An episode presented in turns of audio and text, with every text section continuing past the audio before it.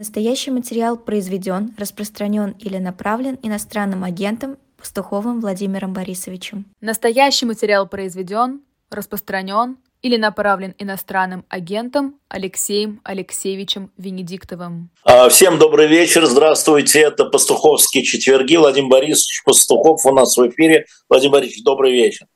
Добрый вечер, Алексей Алексеевич, здравствуйте.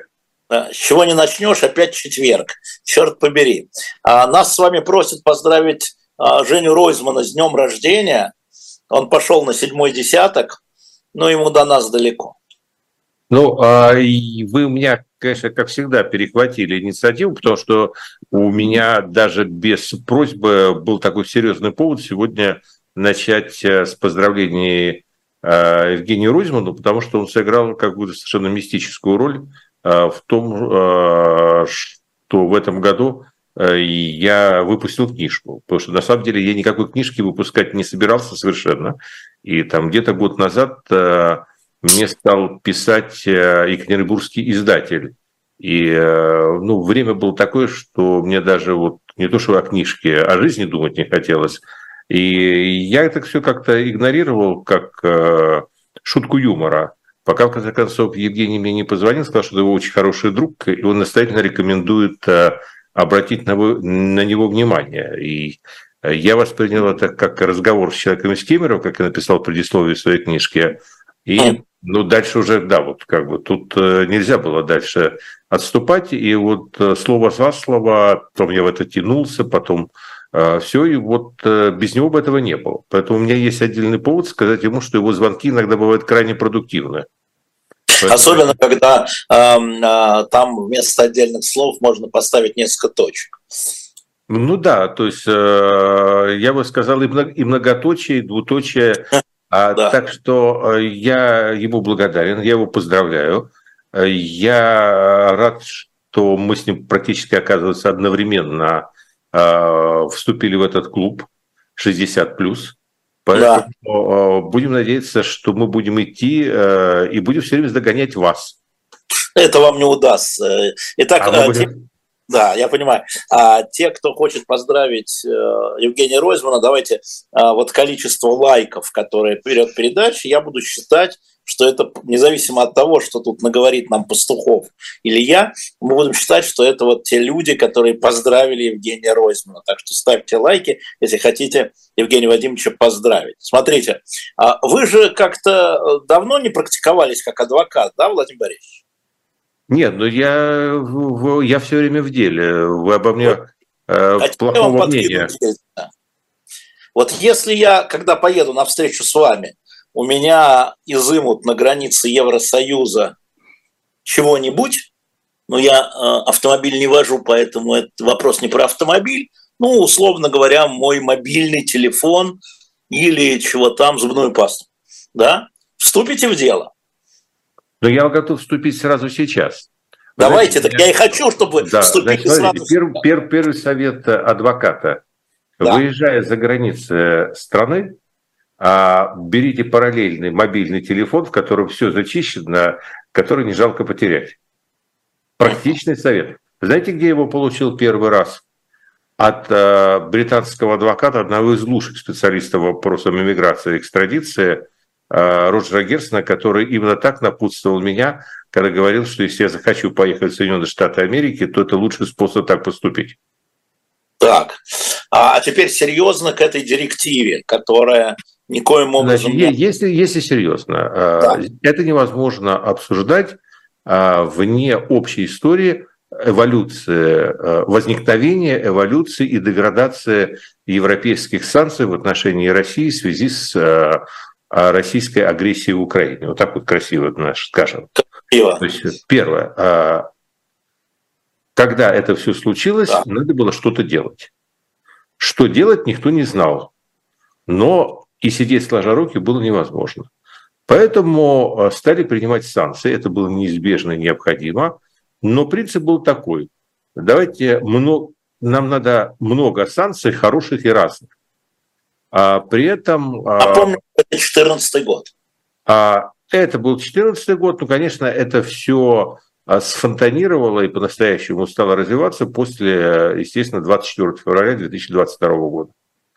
И в этой ситуации, в этой ситуации, давайте так, какая была общая идея? Ну, общая идея была на самом деле немного наивная, но тем не менее, что нужно какое-то воздействие на российские элиты, на российское общество в целом, чтобы они почувствовали, как это нехорошо. Ну вот как у Маяковского, там, что такое хорошо и что такое плохо. Мне Парфенов напомнил последний фильм 35 год стихотворения.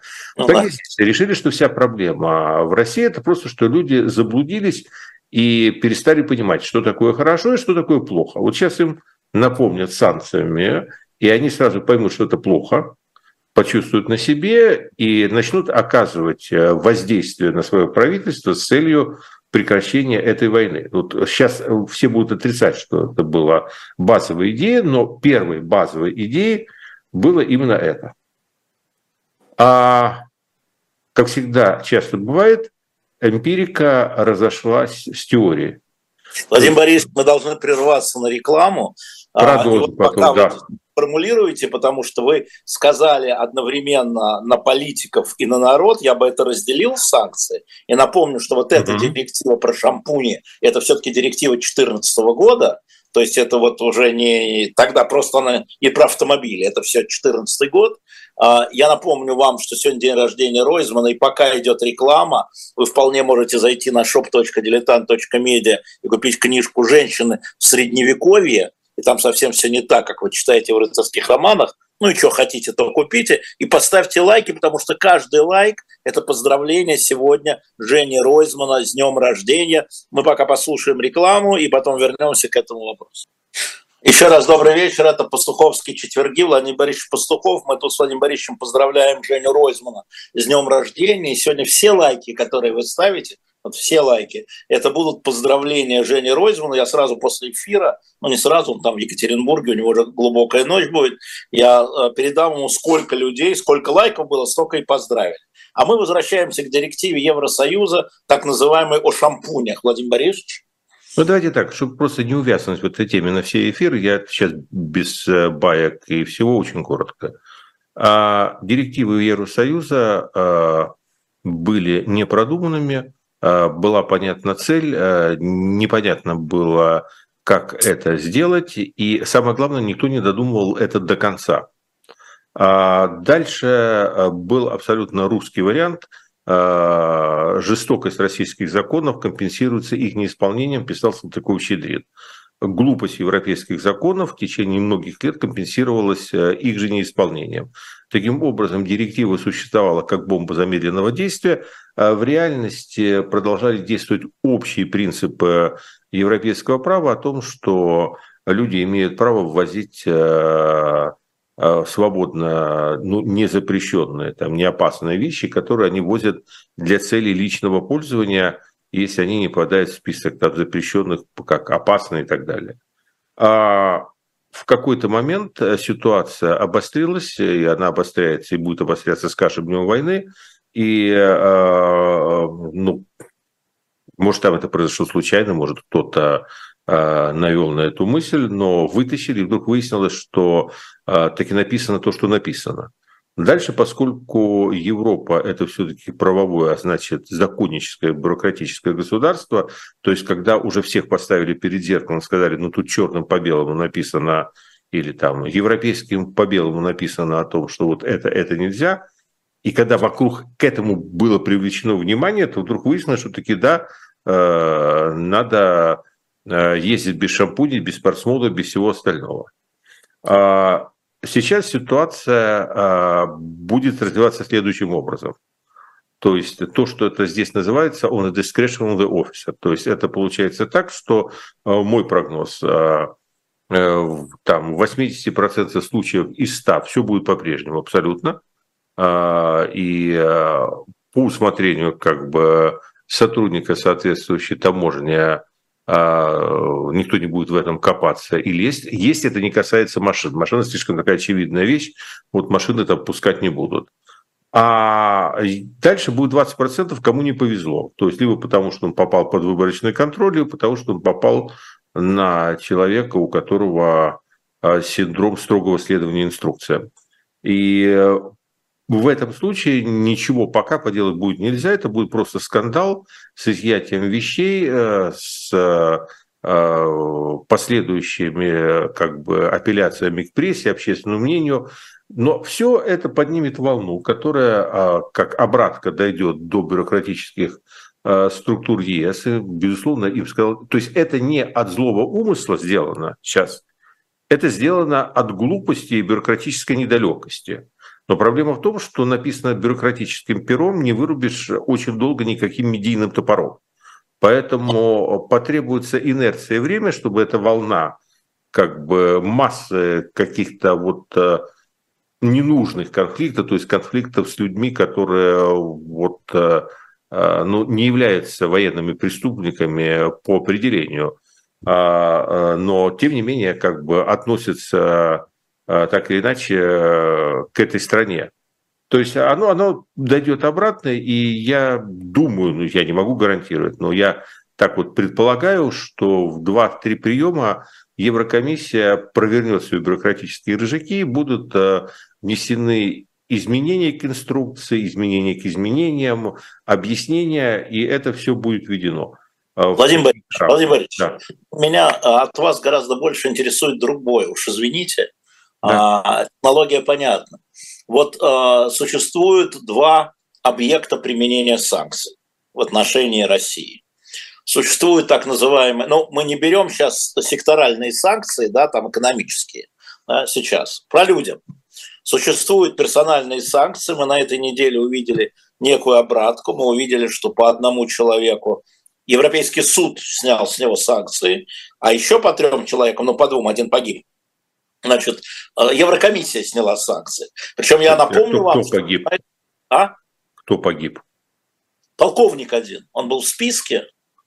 Полковник. И... Некий полковник. Неважно, поэтому я это говорю, что это не имеет значения. А полковник был полковник в списке санкций, он погиб на фронте. С него сняли санкции посмертно. Значит, но история заключается в том, а, что, значит, это вот по персоналиям.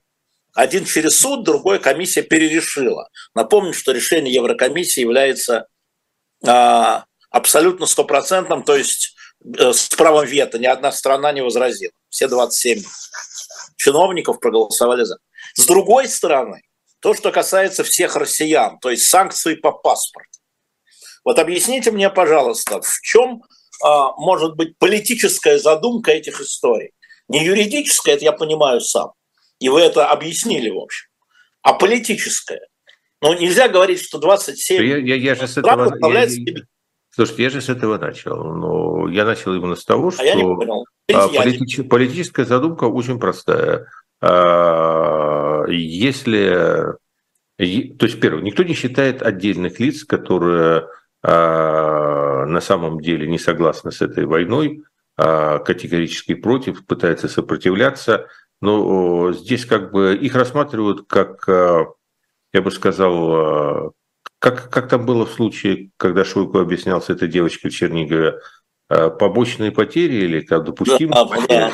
Да, ну вот в этом смысле, понимаете, это же жизнь, она всегда такой многослойный пирог, то есть в данном случае все приличные люди в России, которые, в общем, являются заложниками и, собственно, первыми жертвами режима, они в этой ситуации рассматриваются как некие побочные потери. Понимаете, никто не хочет... Э, то есть там есть две точки зрения. То есть есть точка зрения э, значительной части э, украинцев, которые ну, на самом деле находятся сейчас под бомбами, и им не до этих вот антимоний. То есть они говорят, нам вообще там все равно. Мы хотим просто, чтобы им было плохо. Кому им? Всем. Почему? Потому что всем нам плохо. Мы хотим, чтобы всем им было плохо. И их страна напала на нашу. Мы не собираемся там вооружаться микроскопом и под этим микроскопом рассматривать вот этот вот э, против, этот за. Э, ну, мы их всех не любим. То есть э, есть Евросоюз, у которого, может, такого вот э, подхода нету, но которому как бы и не досуг с этим всем разбираться. Поэтому вот этой частью населения, которая выступает э, на самом деле против войны, э, пожертвовали. Дальше. Есть население, как они считают, значительная часть. Мы не знаем, какая, большая, меньшая, половина, но все видят внешнюю картинку. Ну да. Э, в общем и целом войну поддерживают. Даже если они не идут на фронт, ну, в общем, они там шьют сетки, собирают аптечки, так или иначе поддерживают войну а, говорят, ну а что так? Если они поддерживают войну, значит, э, они должны испытать на себе тяготы войны. Как могут испытать? Ну давайте мы их там этого, этого, этого лишим. Это, в, этом, в этом ограничим. Значит, дальше есть две спорные точки на то, зрение на то, как это будет работать. Значит, они говорят, ну вот они осознают, э, как же им это плохо, война, и начнут не любить Путина. Я в этом сильно сомневаюсь. Я думаю, что они а, осознает, насколько прав Путин а, был в том, что он воюет с Западом, потому что, видите, они нас еще и ограничивают. То есть вопрос в том, что это никого особенно сейчас не волнует. Почему? Потому что все равно доминирующей является точка зрения украинской стороны, по которой, э, ну, в общем, по просьбе которой, по сути, uh-huh. осуществляется, Связь в том, что нам вообще все равно кто-то страдает, потому что, очевидно, не мы агрессоры, мы страдаем все, пусть они все страдают. Поэтому э, политическая составляющая, их здесь две. Первое, а, это действительно э, в некой своей начальной стадии э, наивное предположение о том, что введение каких-то ограничений приведет к тому, что будет расти внутреннее напряжение, в ходе которого там режим изменит свою политику или будет смещен, это такой романтизм в некоторой степени. А потом, по мере того, как он уходит, то остается просто а, обыкновенное предположение о том, что если страна-агрессор, там неважно, кто виноват, то мы не будем сейчас доходить до стадии, что мы будем каждого разбирать, виновен, не виновен. Мы просто будем говорить, значит, все жители этой страны должны страдать. Э, то есть потихоньку, в общем, происходит сейчас эволюция вот этой точки зрения, вы говорите, какой есть в этом политический смысл? Но в вашем вопросе есть каверза. Почему? Потому что вы предполагаете, что во всяком политическом действии должен быть смысл. А наряду с действиями осмысленными бывают действия бессмысленные. В данном случае это действие без смысла, это действие по старинному принципу око за око, зуб за зуб, а, нога за ногу, парфюмерия за парфюмерию, понимаете, ракета за ракету. Так что какой тут смысл? Смысл а, отмщения, а вот смотрите, а, я а, пытаюсь все-таки э, видеть цель, цельную картину мира, можно сказать, дискретно разбирать каждый э, случай. Это хорошо, когда она существует. Понимаете, есть два варианта э, нашей как бы логики. Иногда есть цельная картина мира, и мы ее не видим, а иногда нет цельной картины мира, но мы ее рисуем. Поэтому вот я вот не уверен, что мы с вами найдем черную кошку в темной комнате. Хотя она там есть. Это наше предположение. Не-не, это знание. Мяукает, Если там кто-то мяукает, мяукает, это не обязательно кошка. Ну да, это вот это правда. Но кто-то же есть. В этой связи, слушайте, я тут, э, поскольку это довольно близко мне, я тут, значит, внимательно изучал историю с э, шпионским, шпионской программой на телефоне Галины Тимченко. Ну, Думаю, вот вы знаете. уверен, что вы об этом спросите. Да, ну это близко мне, э, потому что вот на здесь они все вот они. Знаете, это близко думаю... всем нам. Я влез да. в интернет с первым вопросом, как обнаружить шпионскую программу на своем телефоне. Долго да, читал, да. понял никак. Никак, да. да а, и, и мы предполагаем, да. Но сегодня, а, вот буквально перед нашим эфиром, еще три журналиста, замечу я, и все из Латвии, а, получили уведомление от компании Apple – да, это же не они сами, как и Тимченко, да, это материнская компания Apple присылает уведомление, что, видимо, у вас чего-то там стоит. Ребята, посмотрите. И вот я сегодня прочитал э, большую статью главного редактора «Медузы» Ивана Колпакова. Ну, если он не впрямую показывает пальцы на дружественные страны, я имею в виду на спецслужбы Латвии, Германии и Эстонии, да, но во всяком случае нет крика о том, что это вот зашли российские значит, хакеры и поставили эту израильскую программу. А, то есть на сегодняшний день основная версия собственного пострадавших да, это то, что это делали спецслужбы дружественной страны, в частности Латвии. А, как вы думаете, какие последствия, если это будет доказано, какие последствия это будет иметь? Никаких. Никаких. Ну, пошли дальше, да. Никаких. Значит, смотрите, э, что может удивить Латвия? Латвия является пограничной страной, которая э, презюмирует, что она может быть следующей жертвой агрессии. Мы можем сказать, что это у нее фобия, ей это снится, но ей это снится приблизительно 60 с лишним лет. Понимаете, это такой навязчивый сон, который очень трудно отбросить. А дальше. А Латвия в массовом порядке принимает а, огромное количество русских и, в общем, а, она поставлена в такое положение, что, собственно, и невозможно их не принять. То есть, понимаете, это вот как с иммиграцией из Африки в Италию. То есть сколько угодно можно говорить, э, что мы примем там самые страшные законы, мы там закроем. Вот когда идет э, поток такой переселенческий, когда идет всемирное переселение народов, то ты там хоть обкричись, хоть китайскую стену, хоть трамповскую поставь. Э, я, я всегда знаю то, что если вот началось общественное такое движение народов, его ничто не остановит. Так что они вынуждены принимать огромное количество. Дальше а, у них были определенные иллюзии, никто не решен иллюзий, мифов, фобий, а, из которых они предполагали, что вот они приняли там людей, обогрели, как там было в «Иронии судьбы»? А, обогрели, обограли, обограли. Обогрели, обограли, да. И вот эти люди должны встать на четкую такую их точку зрения э, на этот э, весь конфликт, на Россию и так далее. Что дальше происходит? Мы это видели, собственно говоря, на примере на пустом месте, таком выросшем, таком страшном конфликте вокруг дождя. Э, но это как бы общая тема. То есть они видят вдруг, что русские, которые не любят Путина, против войны, находятся к нему в страшной оппозиции – пересекая границу Латвии и оседая там, о господи, какое, какая неожиданность, они не становятся латышами, они остаются русскими, просто другими русскими. И э, это такое вот открытие, которое, в общем, можно было просчитать, ну, хотя бы если вспомнить всю миграцию Солженицына, uh-huh. то, которое, ну, произвело э, на многих людей очень сильное впечатление. То есть они ожидали, что факт пересечения границы, он Э, предполагает такое полное культурное преображение. Вот был русским, стал э, э, европейцем с европейским взглядом на Россию.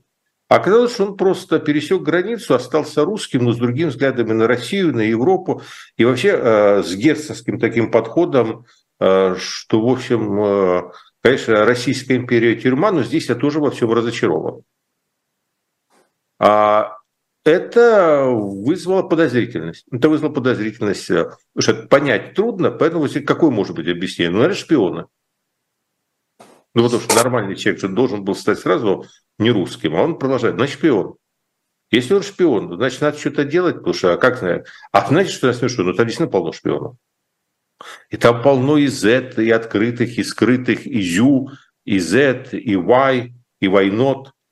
Понимаете, а, возникает, в общем, на самом деле дикая нагрузка. То есть она реально дикая, плюс она еще вот фобиями усиливается, непониманием, там, а, предрассудками, а, реальными рисками. Поэтому, ну что, да, и вдруг выяснится, что вот в этой обстановке они решили, что надо следить э, за этим сообществом. Ну и кто им что скажет? Ну, я скажу, что богатая страна, ну, потому что, в общем, деньги немеренные можно было потратить на что-то э, более существенное. Ну, хотя бы купить это установок. Если подтвердится, да. Если подтвердится, что это... Ну, во всяком а случае... Если подтвердится. Ну, вы спросили, какой будет эффект? Никакого. Никакого. Что, извините, отвечу. Если это не делали какие-нибудь, э, извините, вообще просто полукриминальные структуры и так далее, а делала спецслужба европейской страны, ответ такой – в праве своем.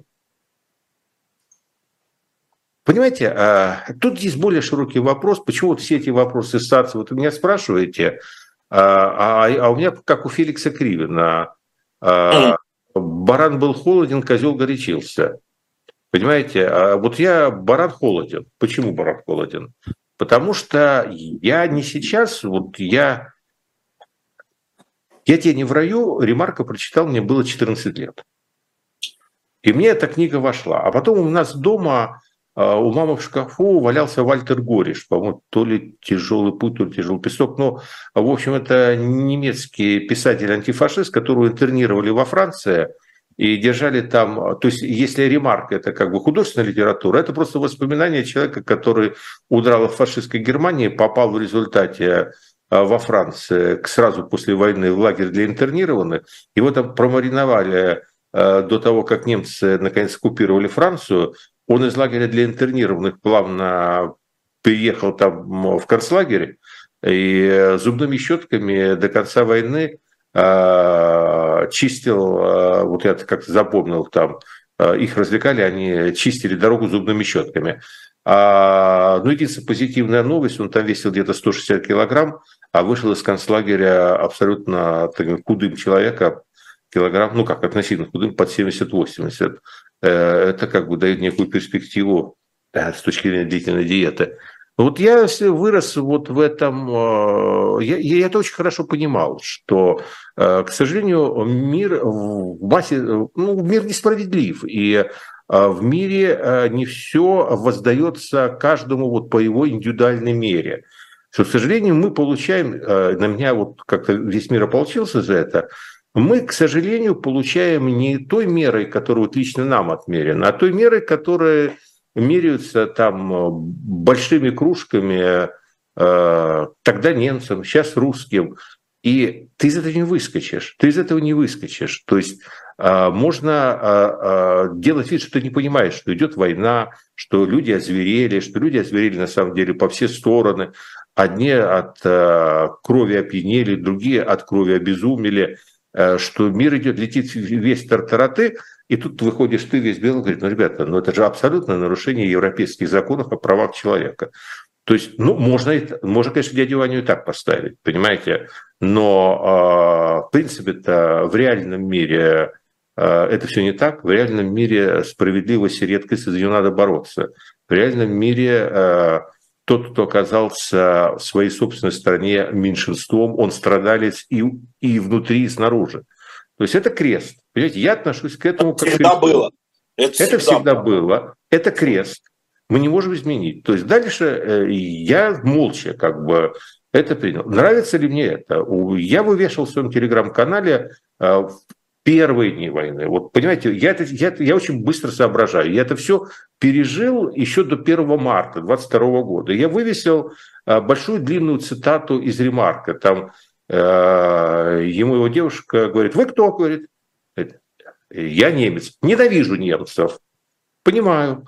Говорит, и дальше такая фраза ремарка. Я уже давно на это не реагировал. Говорит, ко второму году э, там, войны, бегания я устал от тысячи людей, которые относят преступления гитлеровского режима на меня лично. Я просто перестал это воспринимать.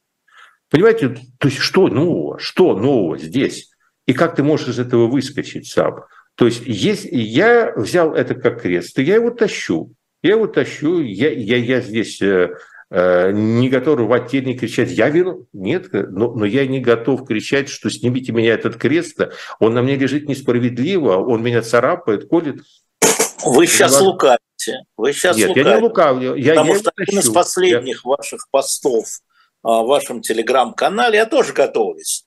Неохотно, но готовлюсь. Давайте, да, да. Что у нас там вперед должно идти? Покаяние. А так это естественно, но так это покаяние, это не, не в одном из последних, это практически, ну, в последнем, а, потому что я перечитывал а, а свой диалог с Померанцем 2005 года, и тогда а, мне казалось, что я был такой умный, а, казалось. Что, да, казалось, что я умный, что я так ответил Померанцу, а теперь оказалось, что Померанц все-таки умнее. А, но а, а, но мне тогда было 40, а ему было уже 86. А, поэтому, а, а я сейчас посередине, понимаете, движения к мудрости. И а, вопрос состоит в следующем, что покаяние неизбежно, потому что эта война нас все забрызгала. Вот понимаете, ты находишься в неком помещении, замкнутом пространстве, куда тебя затолкнули.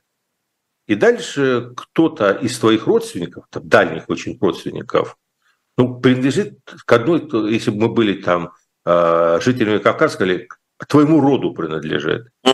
Он, исполняя функции палача, начинает э, резать как баранам там головы. И кровь летит там во все стороны. Слушай, ты ему, конечно, родственник, но тебе это все противно. А, ну, и ты вроде как ни при чем. Но эта кровь, она брыжет на всех, она и на тебе тоже. И, и ты без вины виноватый. И, и, и, и, и ты как бы к этому имеешь отношение. Да, да, да, бывает ситуация, когда лично ты должен пройти через покаяние за то, к чему ты лично не имеешь никакого отношения, только потому, что ты, э, в принципе, представитель вот этой вот культуры. Понимаете? А дальше возникает вопрос. Ты можешь сказать, я вообще к этой культуре не имею никакого отношения, я с ней... Так и говорят. А, ну, может быть, есть. Так, тогда, может быть, им не нужно покаяние. То есть э, вопрос же, я же ос, э, рассуждаю с позиции того, э, кто не смог вырвать себя из этой культуры. Э, знаете, как э, говорил мой старший один товарищ, I tried but failed. Понимаете, ну, по, по другому поводу о э, многополюсном сексуальном опыте. I tried but failed. Понимаете, поэтому я тоже tried but failed. Понимаете, я понял, что я... Тут не все знают. Переведите. Э, я, я старался, но у меня ничего не вышло, провалился. А. Да, понимаете, э, да, э, если человек смог развить в себе вот это до такой степени, что он как бы не ощущает себя частью русской культуры и русского мира, он себя полностью от этого отрезал, ну, наверное, он счастливый человек, и он, наверное, может сказать, что я вне этого мира, меня это не касается. Но в той степени, в которой, скажем, я не готов это сказать, дальше я начинаю э, говорить себе, откуда это все? Вот откуда это все? Вот я э, читал э, самый страшный роман в моей жизни «Благоволительница Литова». Вот я, ну, я, наверное, ничего страшнее не читал. То есть, и там есть такое широкое историческое рассуждение о, о том, что лучшие умы Германии они э, довольно рано стали задаваться вопросом, естественно, в эмиграции. Вот, э, вот почему в Германии? Хорошо, э, как, как в этом анекдоте про армянское радио, то есть Голландия тоже хорошая страна. Да. А почему именно в Германии, даже не в Италии, потому что именно в Германии это вот выросло до таких а, а, гигантских масштабов, ну то есть почему провал в цивилизации европейской в такое полное варварство случился именно там. И как бы, ну, как и у нас сейчас, было две точки зрения. Ну, то есть это вот э, с неба свалились марсиане. Э, а то. Да, э, они приняли... Слушайте, кто-то мне совершенно недавно рассказывал совершенно смешную историю, но я уже не помню кто, на бытовом уровне, что э, люди всерьез обсуждали о том, что Э, все произошедшее связано с тем, что инопланетяне захватили Кремль. Возможно. Мне это страшно понравилось, причем если бы это была юмореска, то мне бы это не понравилось, это было пошло. Но поскольку люди об этом говорили совершенно искренне, то э, в этом есть какая-то даже детская такая прелесть. А, и, э, ну да, захватили. То есть нас захватили, нас оккупировали, Э, все. А, а вторая точка зрения а, у, у, у Литова говорит, что если исследовать немецкую культуру, то ничего случайного нету, потому что, опять, я не знаю немецкую культуру, поэтому, говорится, продаю за то, что прочитал. А, и а, там говорится о том, что немцам было свойственно вот это преувеличенное внимание к внешней стороне культуры, к чистоплюйству, чистоплотности, аккуратности, и гораздо меньшая эмпатия, вот это внутренний мир. То есть, условно говоря, э, как бы все ушло в занавески, извините. А вот что вот мир за занавесками, он оказался гораздо менее значимым. И в конечном счете, когда э, раковая опухоль начала развиваться, в конечном счете вот культуры не, на тот момент не хватило запаса эмпатии а, также и здесь можно говорить о том, что а, Путин – это инопланетянин, понимаете, хорошо. Ладно, бог с ним не инопланетянин, вспомним а, Доренко, он в своей одной из последних книг активно доказывал, что он китайский шпион. Ну, тоже вариант. Знаете. Было такое, да. Да, и, а, а можно сказать следующее, что, наверное, вот был этот имперско-мессианский православный такой заряд, который в общем, был хорошей почвой для всего этого. И тогда дальше мы говорим, мы читаем Пушкина, которого я обожаю, мы читаем Пушкина и натыкаемся там на, собственно говоря, оставьте наш спор славян между собой. То есть можно это все игнорировать и говорить, мы это отбрасываем. Ну, а Гоголь у нас что, не тоже писал? Ну, Владимир Борисович. А что, что вы такие, а, а Гоголь был таким ярко выраженным антисемитом. То есть, да. да. Ну, то есть, знаете, можно это все отбрасывать, а можно как бы говорить о том, что, э, ну да, то есть, когда мы будем из этого выходить, это потребует не смещения Путина. Понимаете? Это очень легко было бы там. Ой, сместили Путина, все, стали нет, да. понимаете, это потребует огромной культурной работы над собой. Перераб... Когда я говорю о покаянии, это я не говорю о том, что э, там э, Black Lives Matter там встали на одно колено, причем э, сколько там искренне стоят на этом колене, а сколько нет, Бог Да. Да, я сейчас говорю о том, что покаяние – это огромная культурная работа элит над ошибками. Причем ошибками не Путина, не Ельцина, не Горбачева. Этим ошибкам, а, условно говоря, то есть я об этом говорю 20 лет, мы, Россия не прошла реформацию. Россия не прошла реформацию, и это нас догнало. То есть это нас догнало сейчас катастрофой. И э, вот эта вот реформация отложенная. И Владимир Борисович, Владимир, она... Украина прошла реформацию. Слушайте, ну, а чего вы? А, слушайте, чего? Это была одна а, можно я вам скажу? Украина не прошла реформацию. В, Укра... Украине, в Украине происходит то же озверение, что и в России. Да я не про озверение. А, вот... Стоп, Украина не прошла. Украина оказалась жертвой этой агрессии. А? Вот, и все. Понимаете, вот дальше все разговоры, вот если бы э, не совершили эту гигантскую, феерическую, геополитическую, цивилизационную ошибку два года назад в Кремле, вот я бы с вами вступил там в спор, и еще неизвестно, кто бы из нас э, кого переспорил, потому что э, то, что я могу сказать об Украине, вы сказать не можете, в том числе и в силу того, что у меня знаний просто больше. Но вы понимаете, э, вот есть такой момент, когда, слушайте, об этом Пригожин хорошо говорил но я не могу его словами, понимаете?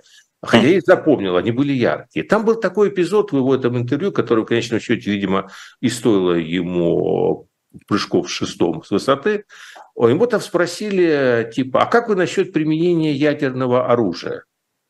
А он, и он так образно для народа говорит, ну вот понимаешь как, э, ну если ты с соседом поспорил, он тебя обматерил, но у тебя есть право его тоже обматерить в ответ.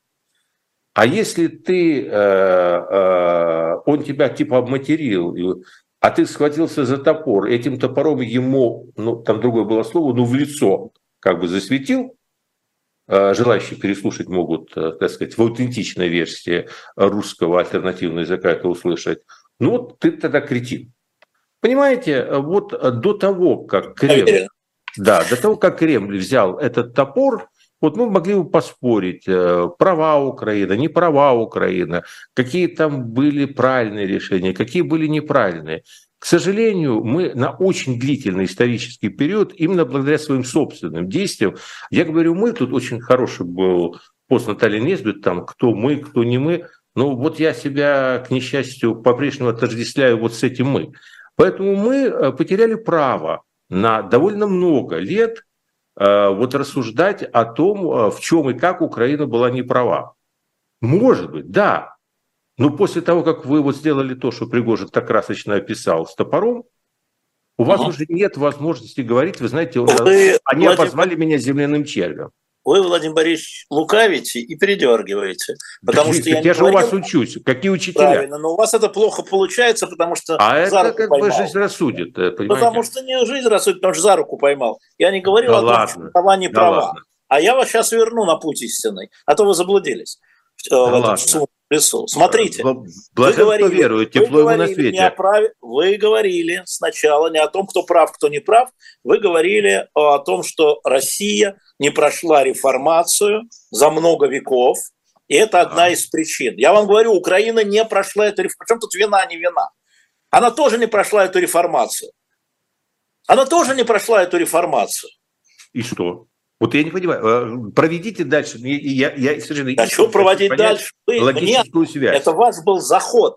Не, подождите. Мой заход состоит в том, что э, я считаю, что есть более глубокие причины той цивилизационной катастрофы, которые mm-hmm. случились в России, чем просто плохие мальчиши, плохиши, которые захватили Кремль. Потому что я приведу вам другой исторический пример. В XVI веке э, в двух королевствах, не в 15 извините, в двух королевствах Европы люди с явно выраженными садистическими наклонностями оказались на престоле. Это была Швеция и Россия.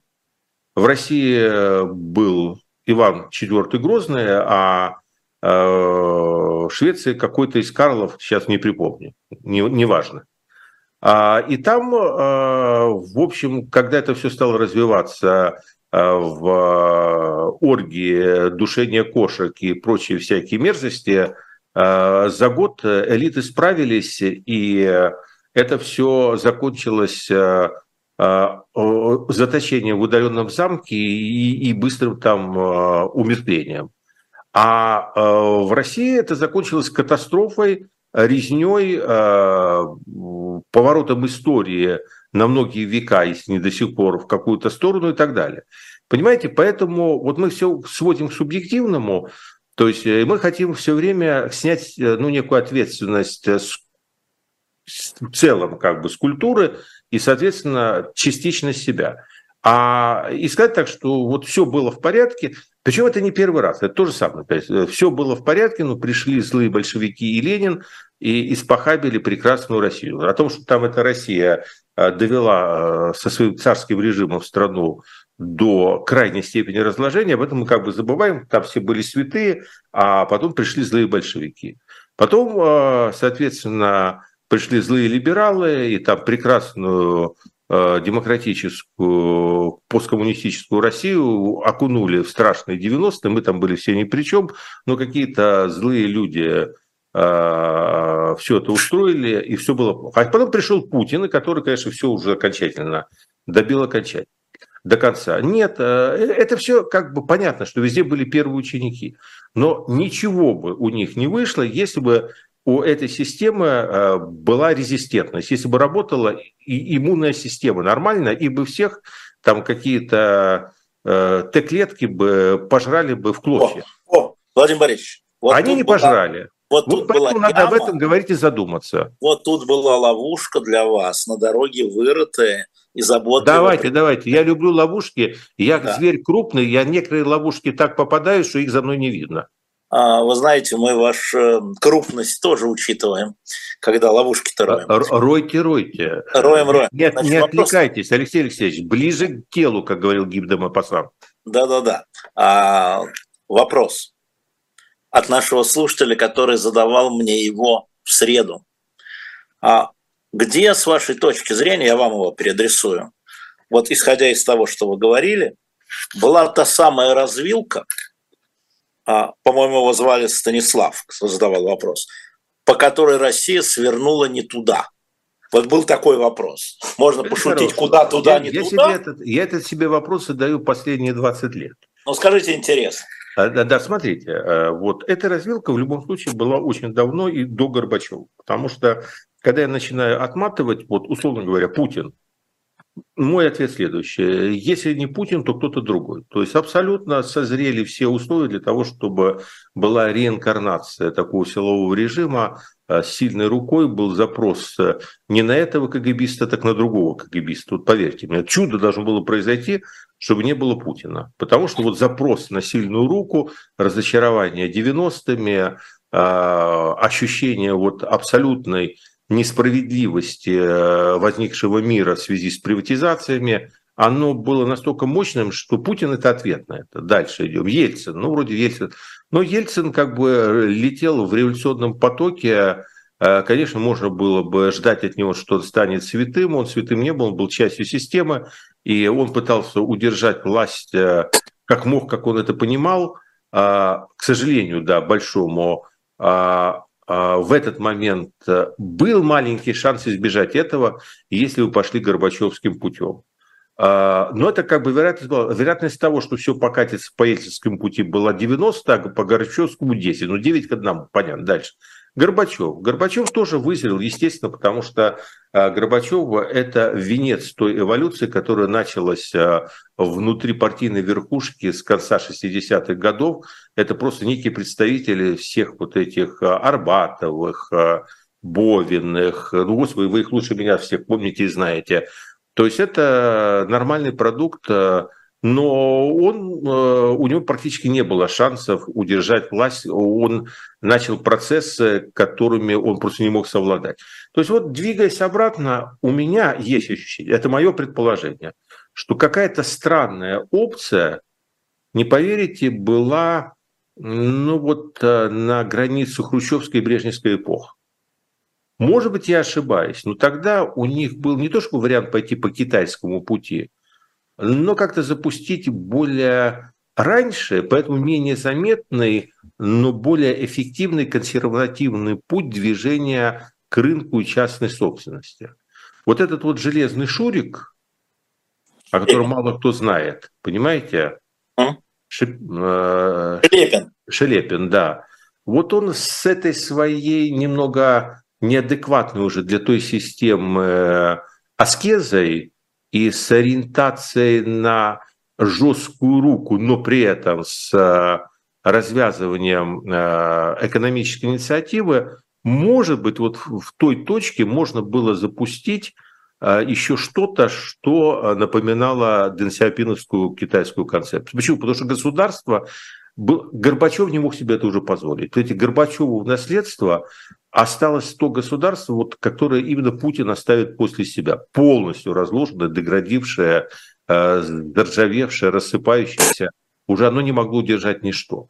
Вот в тот момент, э, там, на границе начала 60-х, еще все-таки сила инерции этого авторитарно-тоталитарного государства э, была очень велика, и, может быть, в той точке э, можно было запустить консервативную революцию, то есть медленно. То есть то, что произошло при Горбачеве за 2-3 года, если бы это все растянулось на 15-20 лет, э, мы бы имели ну, какую-то другую историю.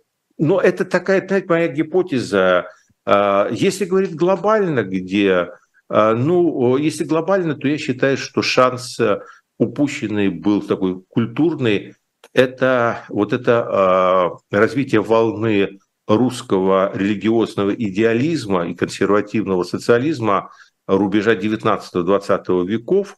А, то есть там была одна точка – народнический большевизм, вот который, собственно, Ленин оседлал эту волну, и вот э, э, эта идеалистическая русская философия с этим Струве, э, с э, Флоренским, там, э, с Бердяевым. Но это никак не реформация.